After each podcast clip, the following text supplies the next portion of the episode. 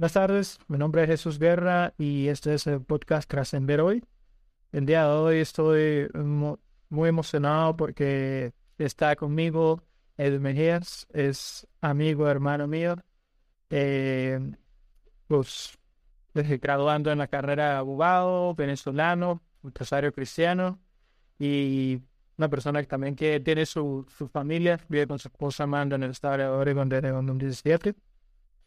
Hoy estaremos hablando de un tema demasiado interesante y viene arraigado por la parte de que hoy actualmente Venezuela ya está viviendo un proceso de, de, elecciones en el cual ya se están vislumbrando las primarias y este país en, el, en todo Venezuela tiene una especie de conciencia ciudadana en la que se huelen elecciones y ya la gente ya se está moviendo. Eh, quizás eso fue, ese, eso era lo que se extrañaba después de todos estos años. Pero bueno, eh, no quiere decir de que se ignoren la, la, la dictadura que ha y la tiranía que ha privado en Venezuela entonces, el tema de hoy es muy importante eh, porque básicamente es hablar de no es no solamente cómo recuperar una democracia, sino trascender hacia ella. O la palabra que sea más correcta es la transición a esa democracia. Transición, mantenerse, qué elementos son los que la componen y qué ejemplos de éxito y fracaso pueden haber. Entonces, de esto que acabo de mencionar, es lo que el día de hoy Edwin especialmente nos va, nos va a comentar de esto, tras estudios que ha hecho, lecturas, tradiciones, críticas, eh, en fin. así que, sin mucho más preámbulo, empecemos.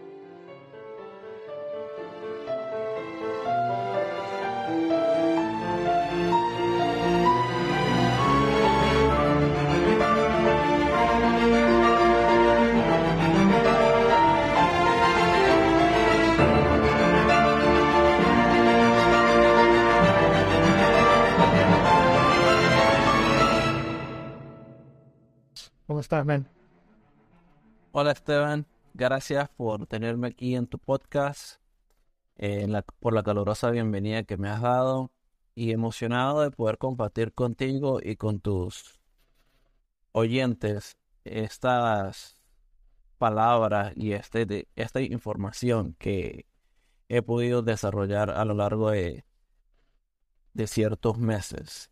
Eh, hoy, como tú lo dices, es muy importante desarrollar eh, cómo obtener y mantener la democracia. Estaré hablando acerca de los cuatro tipos más comunes para la transición a la democracia. Eh, estaremos mencionando cuatro de estos y explicando uno, que es el acuerdo negociado. Vamos a dilucidar a fondo las dinámicas de este y, um, para concluir con ejemplos de éxitos y fracasos. Muy bien, muy bien.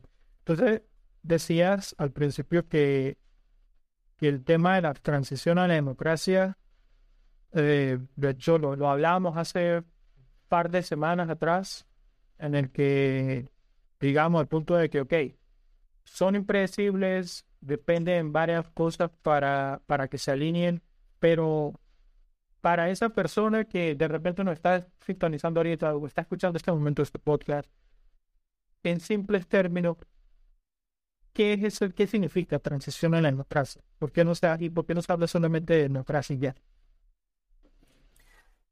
Debido a que la democracia es nueva, eh, no hemos tenido mucha experiencia con la democracia moderna, es muy frágil porque como lo dice Ian Shapiro, es un bien común.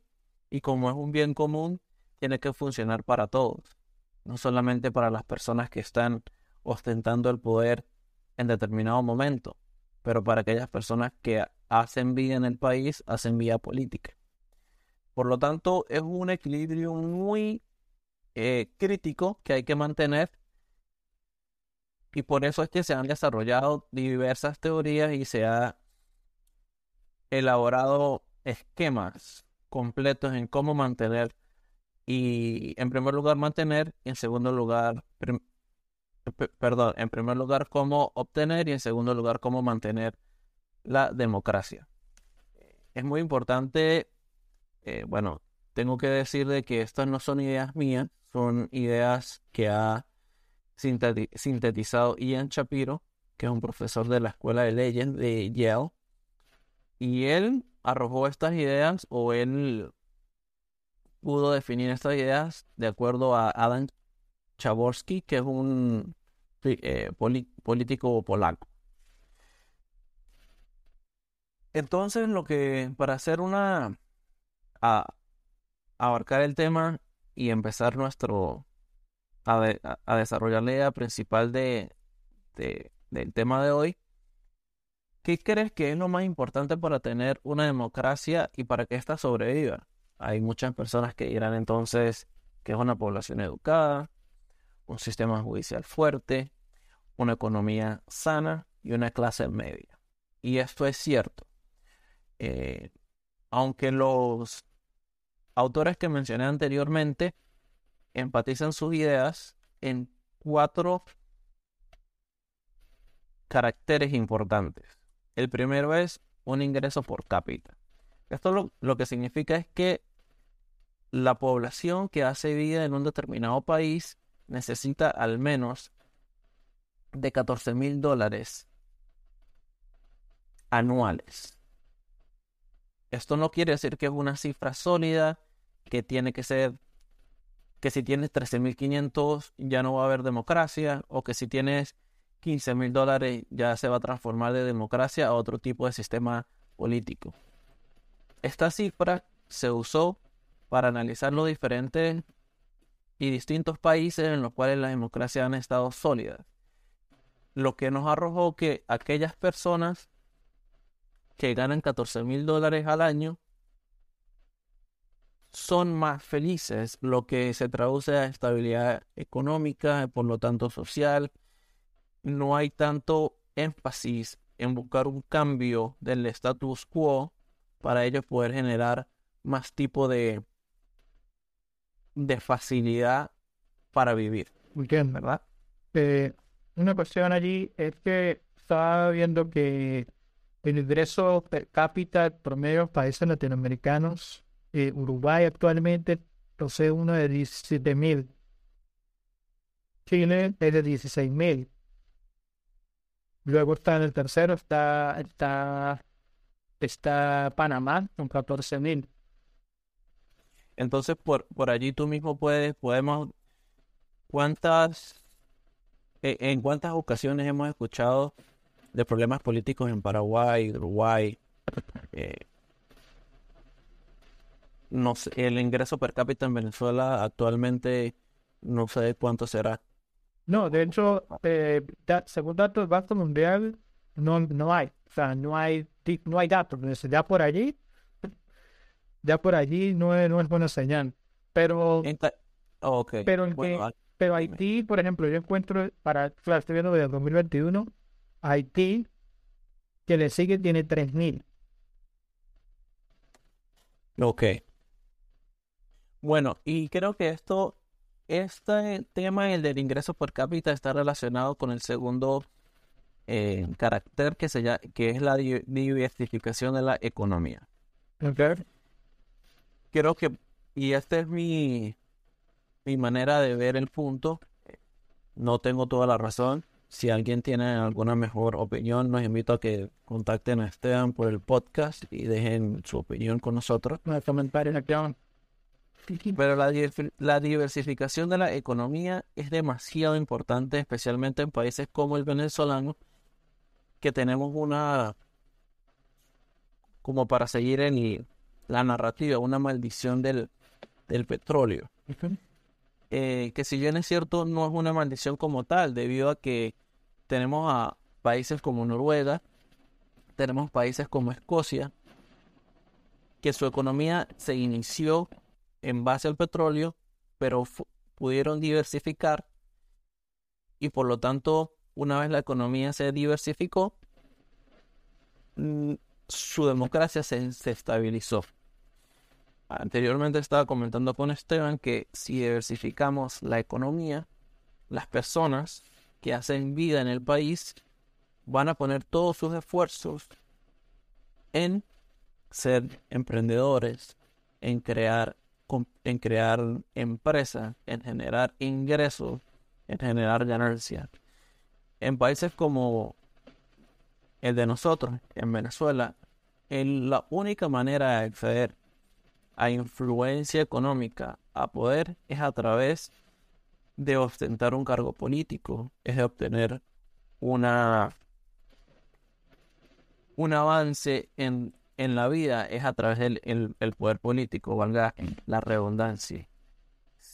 Por lo tanto, no hay una, no hay una diversificación, no hay un incentivo a ser empresario, no hay, no hay un incentivo a crear eh, o a generar ingresos debido a que la única manera de acceder al, al dinero es ser es siendo político, debido a que el político es quien controla el Estado y el Estado es el que controla el petróleo en nuestro país. En Estados Unidos, por ejemplo, en el Al Gore perdió las elecciones contra George Bush. El salario, y esto es información pública, esto no lo estoy inventando yo. En Estados Unidos el presidente gana entre 450 mil y 500 mil dólares al año. Al Gore cuando perdió las elecciones, fue alrededor del mundo dando charlas y en un año generó 2 millones de dólares. Entonces, eh, para el que no lo sepa, ¿quién es Al Gore? ¿Quién fue Al Gore? Al Gore fue el candidato demócrata que eh, fue a las elecciones contra el George W. George W. Bush en 1992, si no me equivoco, y perdió. Em, fueron contestadas, se fueron a un debate en cuanto al colegio electoral y el colegio electoral eh, arrojó como George Bush el ganador de estas elecciones. A lo mejor el año 1992 puede estar un poco no concreto, pero fue en esa temporada. el ejemplo que tú nos estás dando es que el incentivo que tenía un candidato para la presidencia de los Estados Unidos era mucho más bajo el ser presidente que en haberse lanzado, haber hecho eh, trabajos particulares, por ejemplo, que es este, hacer charlas, conferencias y tal, eh, donde puede verse más incentivado el hecho de estar en el sector privado que en el hecho de estar en el sector político, ¿eso que quiere decir? Correcto, correcto. Em, en Venezuela, si nos preguntamos a, a nosotros mismos por qué queremos o por qué alguien quiere ser político, porque quiere tener acceso a maneras de conseguir algún incentivo económico. O sea que el hecho de que alguien nos diga, que venga y diga, eh, no, yo estoy, yo soy político, yo quiero ser concejal y luego ser alcalde, para luego ser gobernador, porque todo mi interés es un servicio público. ¿Está siendo honesto totalmente? En la actualidad, como la situación económica de nuestro país está establecida, no creo que eso sea totalmente cierto. Exacto. Él está buscando una manera de alcanzar posiciones políticas para poder acceder a, al final, algún beneficio económico, ya sea eh, desde el sistema, desde el nivel eh, local, como es los concejales que dan la licencia en las alcaldías para las licorerías, que en nuestro país es así, que e, e, eso allí, para quienes saben del tema, es demasiado dinero para quienes dan las concesiones a los contratos. Entonces, lo que quiero dar es que eh, últimamente es que si diversificamos la economía en Venezuela, si traemos empresas privadas, si hay una privatización, si hay una diversificación de las ramas en agricultura, eh, tecnología, recursos humanos, tecnología, muchas personas van a preferir ser empresarios, van a preferir trabajar para una transnacional porque van a ganar 20 millones de dólares al año que ser concejal, ser diputado. En Estados Unidos, el CEO, que es el director ejecutivo de los bancos más grandes de, Estados Unidos, gana alrededor de 20 hasta 50 millones de dólares al año. Créeme, nadie, nadie que verdaderamente no tenga una vocación por la política, por querer hacer un cambio, va a dejar de ganar 50 millones de dólares para ganar 500 mil dólares y ser criticado por... Pasto bajo la lupa, básicamente. Eh, todo, correcto. Todos los días de Entonces, eh, lo, para resumir en una línea, es que necesitamos crear una sociedad donde el poder político no sea tan valioso. O sea, es lo que es lo que se llamaba el, sobre todo en la época de la Revolución Francesa, cuando se hablaba de un Estado pequeño, ¿no? Un Estado pequeño en el que intervenga, eh, no primer, primero y principal, no intervenga en todas las facetas de la, vida del ser humano, y en segundo lugar, en lo que tiene que ver con la concentración del poder haya una diversificación de todo lo que son lo que podríamos llamar eh, los motores de, la, producción, ¿no? Correcto. Y que si, si, se diversifica la economía de una manera como o integral, todas las personas van a tener acceso. No solamente aquellos que van a la universidad, pero personas con conocimientos empíricos, técnicos, agricultores, eh, aquellos que trabajan en la metalúrgica, carros. Eh, ya, creo que ese es el, punto que quiero dar a, a conocer. Eh, el tercero es una alternancia en el poder. esto es lo que ellos llaman una la prueba de la rotación es una falacia, o no es una falacia, perdón, es, un, es un constructo lógico, el cual ellos dicen que la, la alternancia predice la alternancia y los golpes de Estado predicen golpes de Estado. Para explicarlo, las personas que están en el poder, si ellos saben que en el futuro alguien dejará el poder, cuando ellos sean gobernantes o cuando ellos estén dirigiendo el país, no van a crear políticas para e, aferrarse al poder. Debido a que si ellos saben que la parte contraria, que en este caso es el partido político contrario a él, sabe que va alternar en el poder, ellos estarán gobernando eficazmente en su término, ya sea de 4, 5, 6 años, enfocándose en lo que ellos quieren hacer en su proyecto político, sin crear cambios en las estructuras democráticas para aferrarse en el poder. Porque ya como le dije anteriormente, no van a estar preocupados si saben que su eh, contrincario va a dejar el poder. Y así sucesivamente. Cuando haya la alternancia al poder, el otro sabe que si en el pasado mi, en, enemigo, por llamarlo así, contrincante, dejó el poder, lo va a dejar en el futuro, posiblemente. Sí, porque vemos eh, que en Venezuela muchas veces el hecho de que alguien estuviese en el poder, la sensación de, de querer seguir el poder, entre otras cosas, bueno, porque poder otra vez más poder, ¿cierto? ¿no? Pero además de eso, es que ¿Qué haces después de estar en un, cargo político? ¿A dónde vas? ¿Qué haces? Porque es que son, son, son tipos que, si digamos, entran entre su entran a los 20, 30 años los primeros cargos políticos, luego a los 40, 50, 60 años, ¿qué haces? ¿Qué habilidades tienes?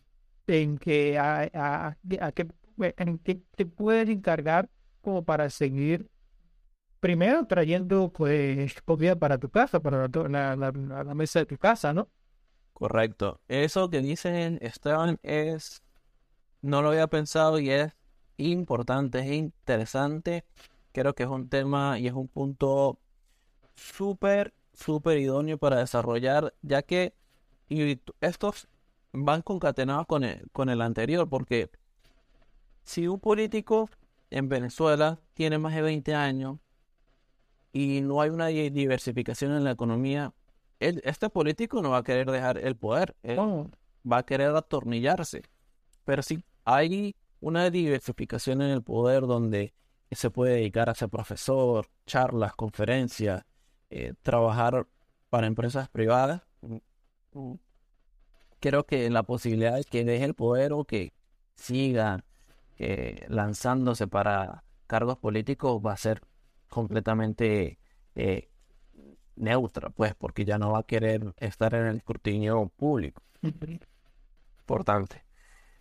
Y la última que Adam Chaborsky eh, nos define es la movilidad descendente y la aversión a la pérdida, que en otras palabras es cuando tú tienes miedo de perder algo. Lo que ellos nos tratan de explicar aquí es que la clase media, aquellos que ganan 14 mil dólares al, al año, si ellos ven que el status quo va a cambiar, ellos van a tratar de querer mantener el mismo estatus que ellos tienen.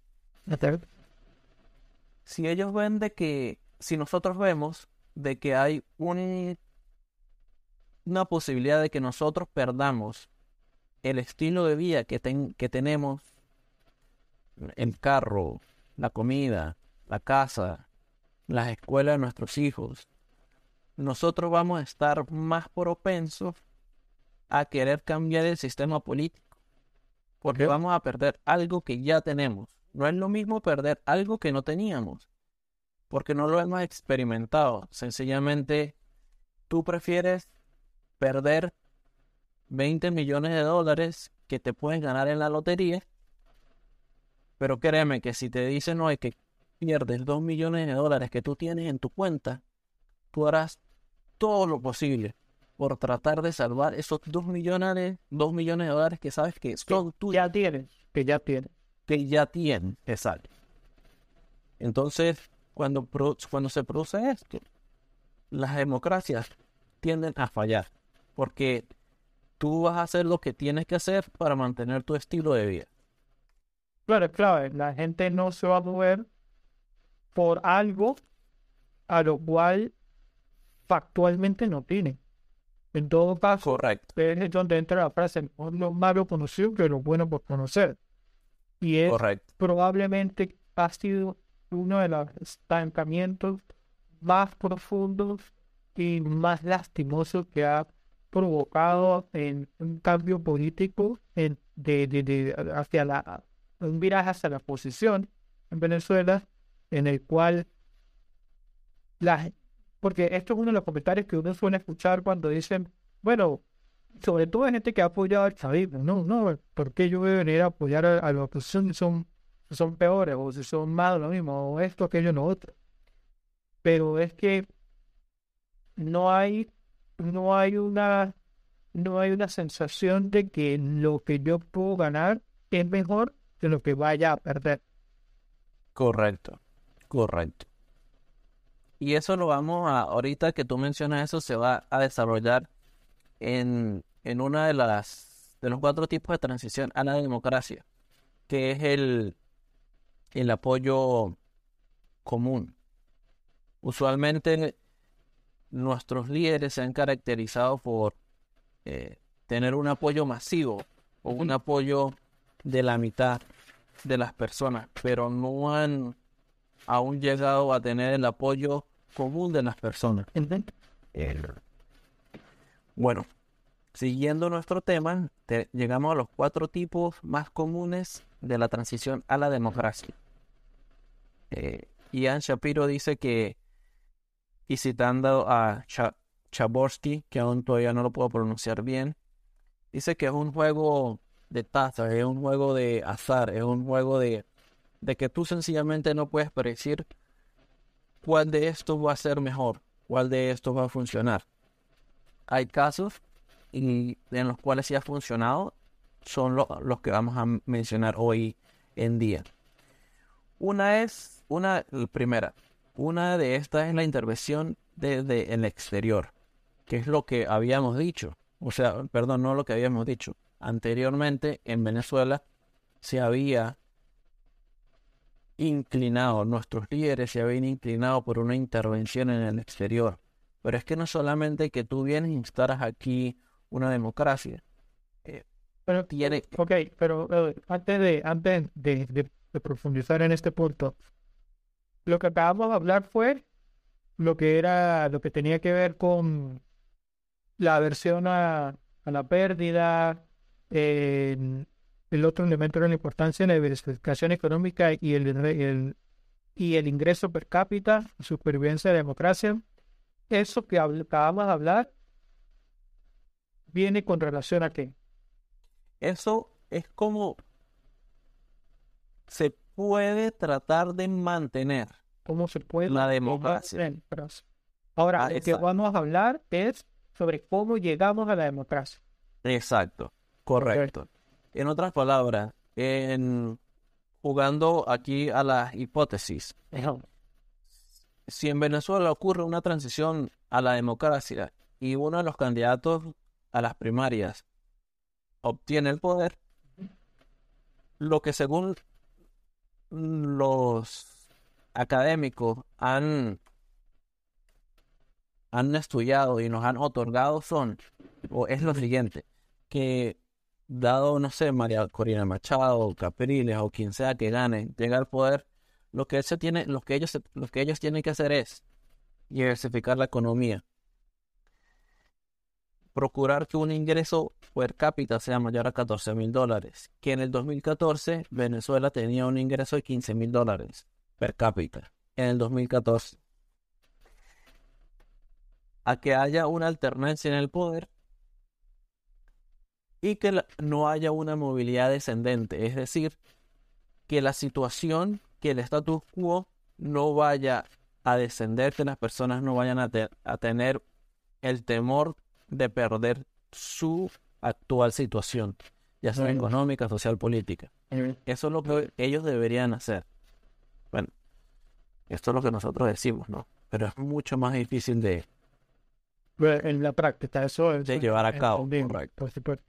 Pero ya teniendo los puntos teóricos claros, sabes hacia dónde te puede dirigir, ¿no? Es correcto, correcto. O sea, que si uno de los candidatos en su plan de gobierno me, nos dice a nosotros, mira, esto es lo que yo quiero hacer, bueno, va bien por lo menos allí. Sí, sí. No me estás diciendo de redistribución igual de, de riqueza.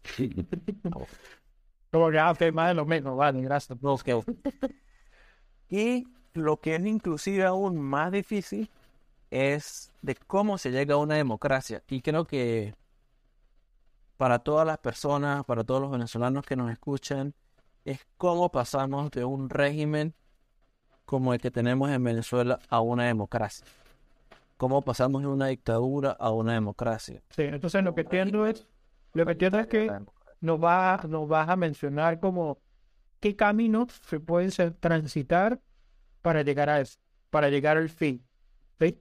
Y la democracia que al final no es una finalidad en sí misma, sino un medio.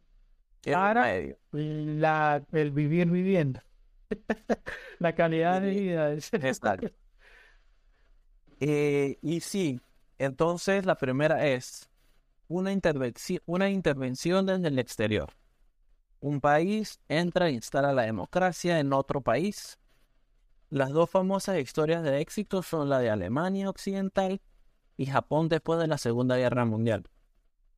Claro, está que no fue solamente que llegaron, invadieron y se fueron. En este caso, Estados Unidos y los aliados, luego de la Segunda Guerra Mundial, quedaron alrededor de cuatro décadas en Alemania Occidental y en Japón e invirtieron lo que hoy en día sería el equivalente a 3 billones de dólares. Wow.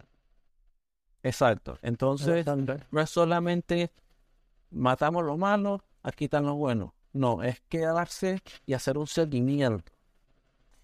Eh, entonces, ellos llegaron.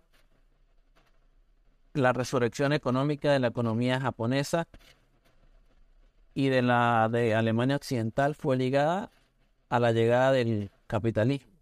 Sí, porque lo que, Entonces- lo que- disculpa que, que te interrumpa allí, pero es, es la, lo que mucha gente no entiende o se escapa de la idea de lo que pasa en Japón, que Japón fue, fue atacada durísimamente con, con el tema de las bombas de Nagasaki, Hiroshima y Nagasaki, que hubo un país destruido. De hecho se vende por eso. ¿Cómo pasa Japón de ser un país destruido por armas, por bombas nucleares, no cualquier cosa, a ser una, una potencia mundial en, en una serie de décadas, ¿no? Y es lo que acabas de decir, es la capacidad que haya eh, de, que haya un- de un seguimiento después de la intervención. Correcto. Y creo que podemos hacer una, un ejemplo en cuanto a Ucrania. Em, yo me imagino y sabiendo que Estados Unidos ha enviado ayuda por más de 20, creo que son 20 billones de dólares, creo que es más de eso. Yo sé que va a haber un plan para reconstruir Ucrania. Sé que va a haber un plan para, eh, para, para esto. Entonces, para atraerlo al, al contexto venezolano, si esto hubiese pasado, para que la democracia se hubiese mantenido, la persona, el país, quien hubiese intervenido militarmente, Venezuela, tuviese también haber que tenido un plan para estimular la democracia, para fortalecer las instituciones democráticas. Se- la segunda forma en que se obtiene la democracia es mediante una revolución desde abajo, una revolución democrática. Lo que pasó con Estados Unidos, que fue una revolución contra el imperio británico, y que sí fue una revolución desde abajo, fueron élites de Estados Unidos, americanas, pero sí fue una relación desde abajo. Lo que pasó también con, eh, inclusive en Venezuela, en la revolución eh, liderada por Simón Bolívar. Y estas revoluciones sí verdaderamente son importantes, aunque traen muchas pérdidas humanas, muchas pérdidas materiales. Se pueden dar. La última de estas se nos dio en, en Libia, que fue una revolución desde abajo con ayuda de intervención de la OTAN. Pero como no hubo lo que se, lo que se comentó anteriormente, un seguimiento por, lo, por la parte de la OTAN, hoy en día en Libia tenemos una de las peores guerras civiles que han existido. O sea que cuando un país se provoca una revolución, eh, camina sobre esa línea delgada entre, entre perderse en una guerra civil a convertirse en, un, en una civilización mucho más avanzada, ¿no? Correcto, correcto. Lo que hizo Chávez, mm, no sé si fue, es una revolución, pero la revolución, la narrativa que él usó fue la palabra revolución, pero no fue una revolución. Eh, Fue un golpe de Estado. No ha pasado ninguna revolución, no fue, fue un golpe de Estado como tal. El tercer camino hacia la democracia es cuando las élites en el poder deciden renunciar a ella. Que es como, en otras palabras, de la nada las élites están en el poder, se levantaron una mañana y decidieron, oh no, nos vamos, ya no queremos ser, no queremos estar en el poder. Esto es así, pero lo que pasa es que hay situaciones, hay sanciones, hay condiciones que hacen que las élites den el poder. Y esto quiero también traerlo a, colación en cuanto al último tema, eh, o a la última forma de, tran- de, transe- de transición a la democracia, que es el costo de salida. Vamos a ahorita a hablar de eso. ¿Ok? Cuando las élites en el poder deciden renunciar al, al poder como tal, solamente lo hacen por razones eh, que no se puede saber como tal. Un caso de ejemplo fue cuando el Carlos decidió renunciar al poder en España, como sucedió en Brasil y como sucedió también en, en Portugal. Pero ¿qué pasa? Lo que pasa es que el costo de las élites que están en el poder es mayor al costo de salida. En otras palabras, al Carlos Rey de España le hubiese costado más mantenerse en el poder que haber salido. Que haber salido, exacto. Es una cuestión de puro interés para quienes estén en el poder. En otras palabras, eh, a Maduro, si está en el poder y si las sanciones funcionan, las sanciones económicas funcionan, si lo presionan de una manera tan amplia o tan grande que para él es mejor dejar el poder, lo va a hacer siempre y cuando las condiciones sean necesarias. Que es allí cuando nos vamos a la cuarta, que es un acuerdo negociado, una transición negociada que lo más importante de cómo se llega a una democracia a través de un acuerdo es el debate. Es el debate con las partes involucradas sin previas condiciones. Esto no lo digo yo, no es que yo quiera hacer algún tipo de que no, que ellos mataron, que ellos violaron los derechos humanos. Bueno, esto también pasa en Sudáfrica y que fue uno de los casos más grandes que ha existido en cuanto a las élites, que eran literalmente 45 personas blancas que ostentaban todo el poder contra millones de negros. Entonces, no es que yo quiera pactar con delincuentes, no es que yo esté promoviendo una idea de, pactar con criminales, es pactar para salvar vidas. Eh, en Sudáfrica es supremamente interesante hacer un... Creo que esto es un caso que debería llevarse en todas las universidades, que las personas como nosotros deberíamos estudiarlo a fondo, debido a que Mandela pasó más de 40 años en, en la prisión. Y apenas cuando él salió, lo primero que hizo fue darse, darle la mano a, lo, a la persona que era el presidente, en este caso de, de Sudáfrica y ellos pactaron. Lo más importante de este pacto fue que no hubo condiciones previas. No hubieron condiciones previas. Aquí no, que tienes que liberar a todos los presos políticos. Porque esos son obstáculos que las partes se van a poner entre sí para no llegar a ningún tipo de acuerdo. Entonces, si tú pones un, condiciones previas de que nosotros vamos a hablar si no hay cohetes, nosotros vamos a hablar si no llueve. O nosotros vamos a hablar si nadie se roba un carro. Alguien que se oponga a esto va a robar un carro. Para que no... un ejemplo, un ejemplo que es muy, muy cercano, quizás no es el más emblemático, pero es el, uno de los más cercanos que tenemos, el, de Colombia, ¿no? Final hubo una negociación y, y acordó una transición que ya eh, bueno, empezó por, en su raíz política, ¿no? Como la oligarquía apartaba a, un sector político de, en la nación que se convirtió en lo que se convirtió, generó el terror que, que generó, pero que hoy en día pues tiene su cuota de poder ahora, ¿no? Correcto. Y eso es algo que a través de, de estudiar, de leer, ha cambiado también mi, mi perspectiva. Yo era una de las personas que decía y siempre promulgaba la idea de que no se podía convivir con el chavismo, de que no, se podía convivir con ellos porque dañaron nuestro país.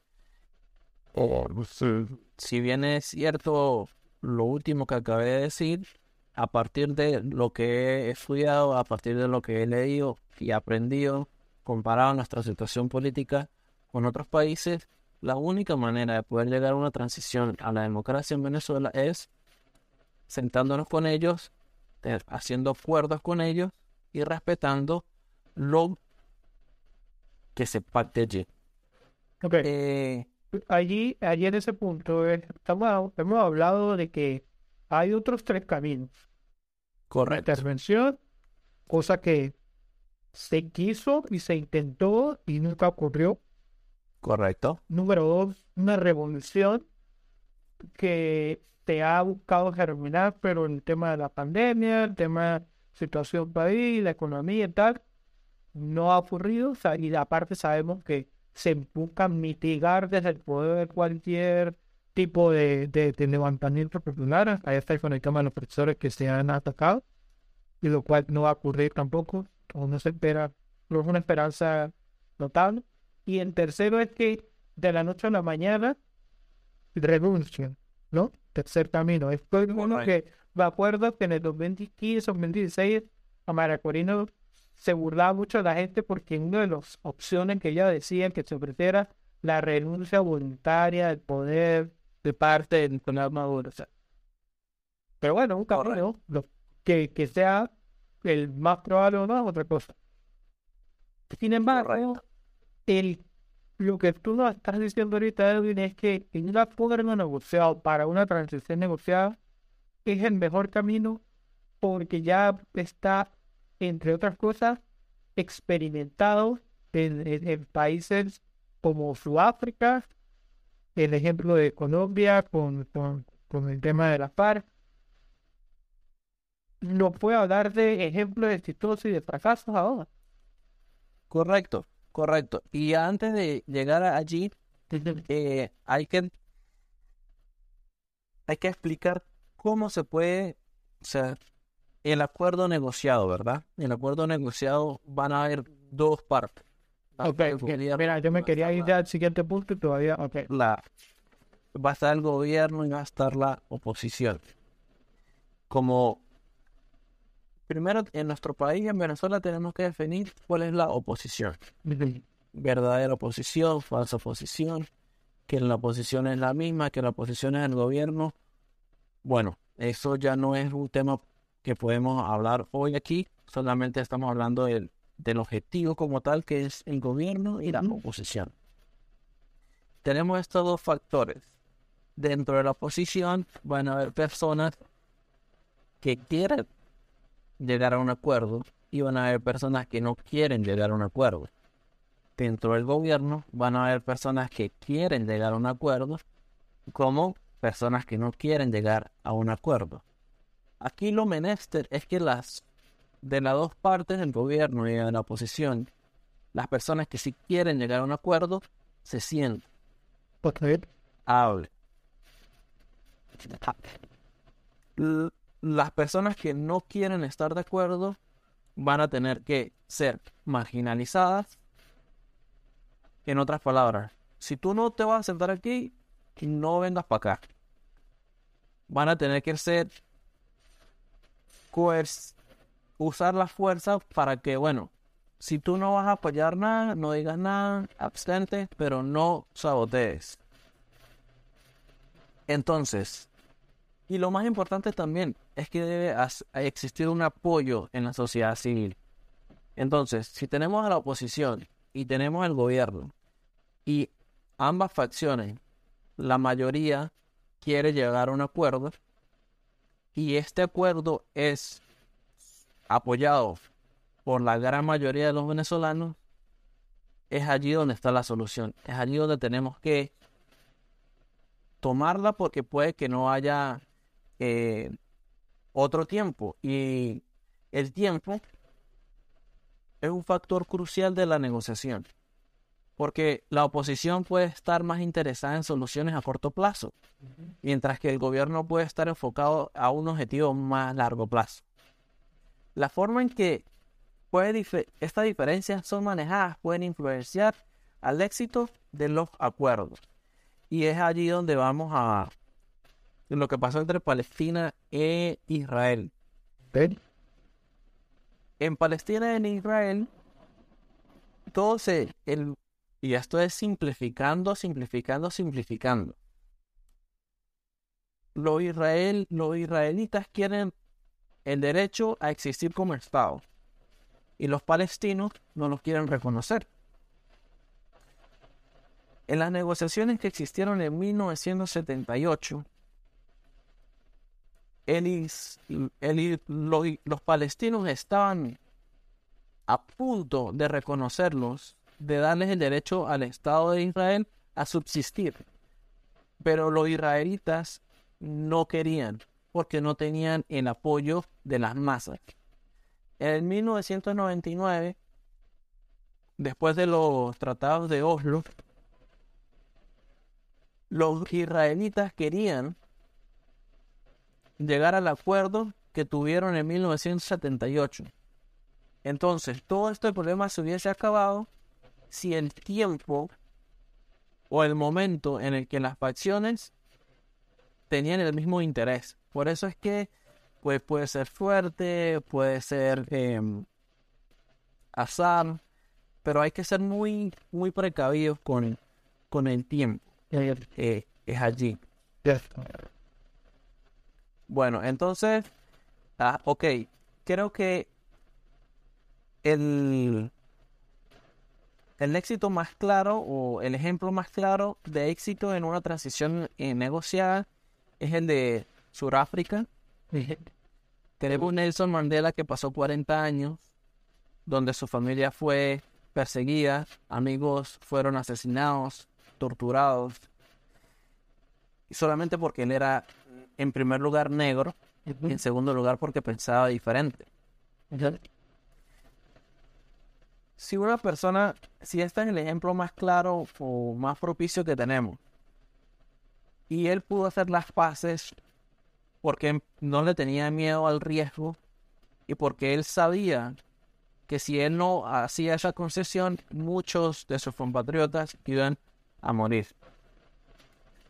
Pero si nosotros como venezolanos no podemos dejar al lado ciertas diferencias que tenemos contra el gobierno o la oposición, o sí, no vamos a poder llegar a algún acuerdo. Em, sí, esto, es especialmente interesante. No solamente eh, apuntaban hacia el, gobierno, las personas que han formado parte de, la tiranía, sino también hacia la gente que ha estado en la oposición, sobre todo ocupando pues, altas cuestiones de, de poder que también han estado poder, aunque en menor medida. Eh, también, ¿no? Porque hay mucho, puede haber intolerancia. Hay algunos que puede decir, no, ¿cómo que Caprino otra vez candidato? Hay otros que pueden decir, no, pero es que ¿para qué María Corina? Más de lo. O no, que Guaidó si da desaprovechó su oportunidad. ¿no? Al final, pues son actores políticos que están dentro de un escenario que puede decir, bueno, es lo que hay. Ahora, correcto. ¿qué, ¿Qué se puede hacer ya ahora con esto que están ya hay en, en, la mesa? Lo que también se sabe es que el gobierno tiene el control del poder político y económico del país, mientras que la oposición puede tener el apoyo popular y la influencia internacional. Entonces, ¿qué puede? Tú tienes dos, yo tengo dos. Vamos a asentarlo. Y creo que las sanciones han funcionado. De lo contrario, el gobierno no, estaría buscando los diálogos en México otra vez. Entonces, eh, creo que una historia de éxito y fracaso en, en cuanto a Venezuela, ¿no? Eh, pero yo verdaderamente eh, considero que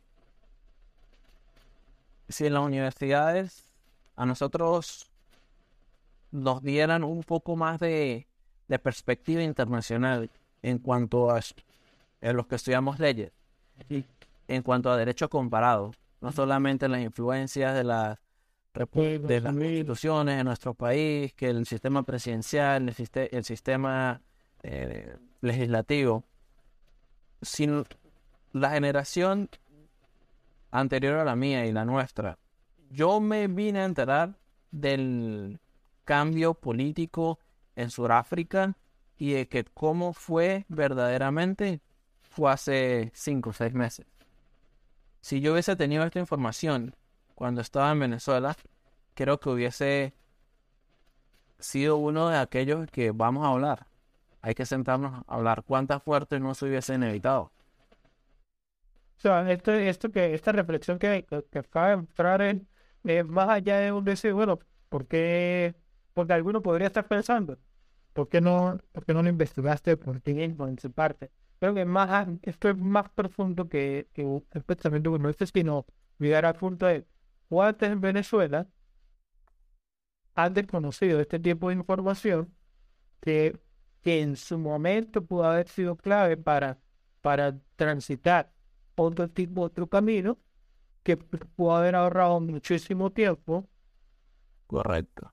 Pero que ahora, ahora que se presenta este tipo de escenario ante una, ante una eventuales elecciones, y digo eventuales porque con, con, con, tiranía, pues nunca, al final nunca sabes, pero el, el, la cuestión radica en que con este tipo de información, con este tipo de educación que, que se pueda inculcar, que se pueda propagar, que se pueda compartir, parte de esa, parte de este episodio, la misión de este episodio es esto, compartir un tipo de información que, que no es popular, no es, no es el tipo de contenido que se viraliza en YouTube, en, en Instagram, porque va profundo hacia cambios reales no, y, y, no, y, y, que, se, que se nota. ¿no?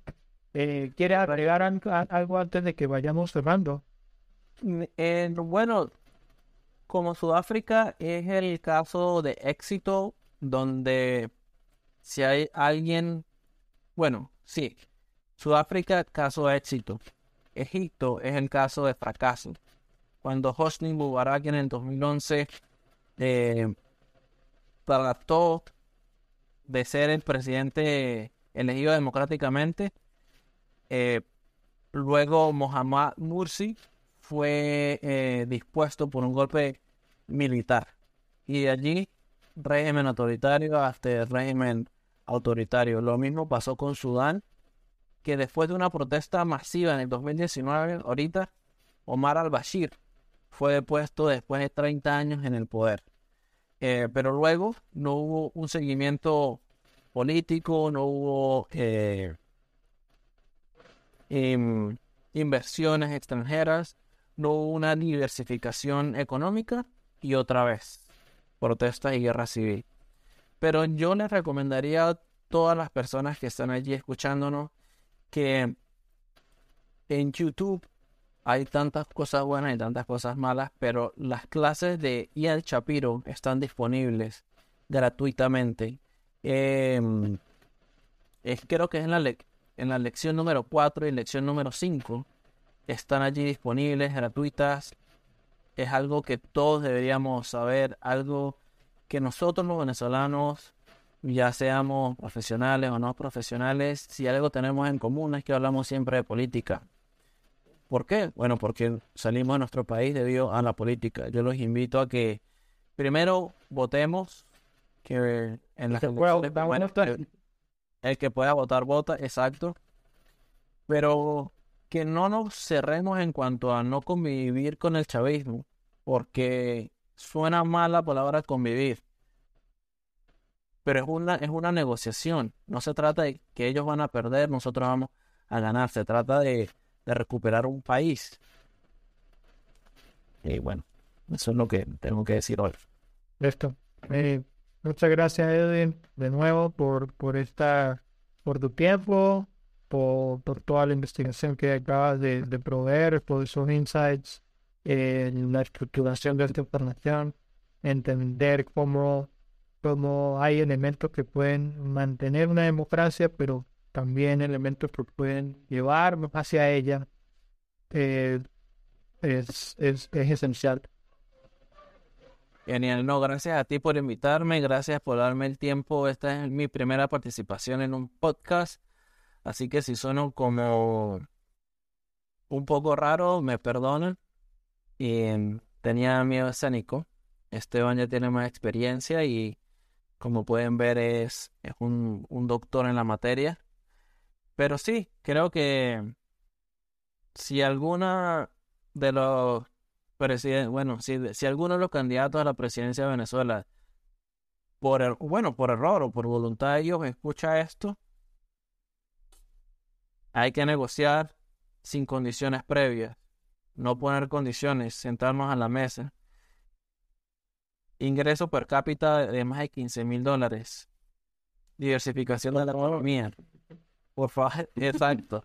Diversificación de la economía. Una movilidad descendente negativa, donde no nos, donde no vayamos a perder lo que ya tenemos. Y me, ah, y una alternancia en el poder. Siempre hay que dejar el poder y dejar, por mucho, y creo que Colombia, eh, la gente no, que Petro, que Iván, que Iván Duque, que Iván Duque pudo haber hecho cosas malas, cosas buenas, alternó el poder. Vamos a ver qué hace Petro. Eso fue todo lo que quería decir. Listo. Muchas gracias, Eden. Y gracias a ustedes también por acompañarnos. Hasta la próxima.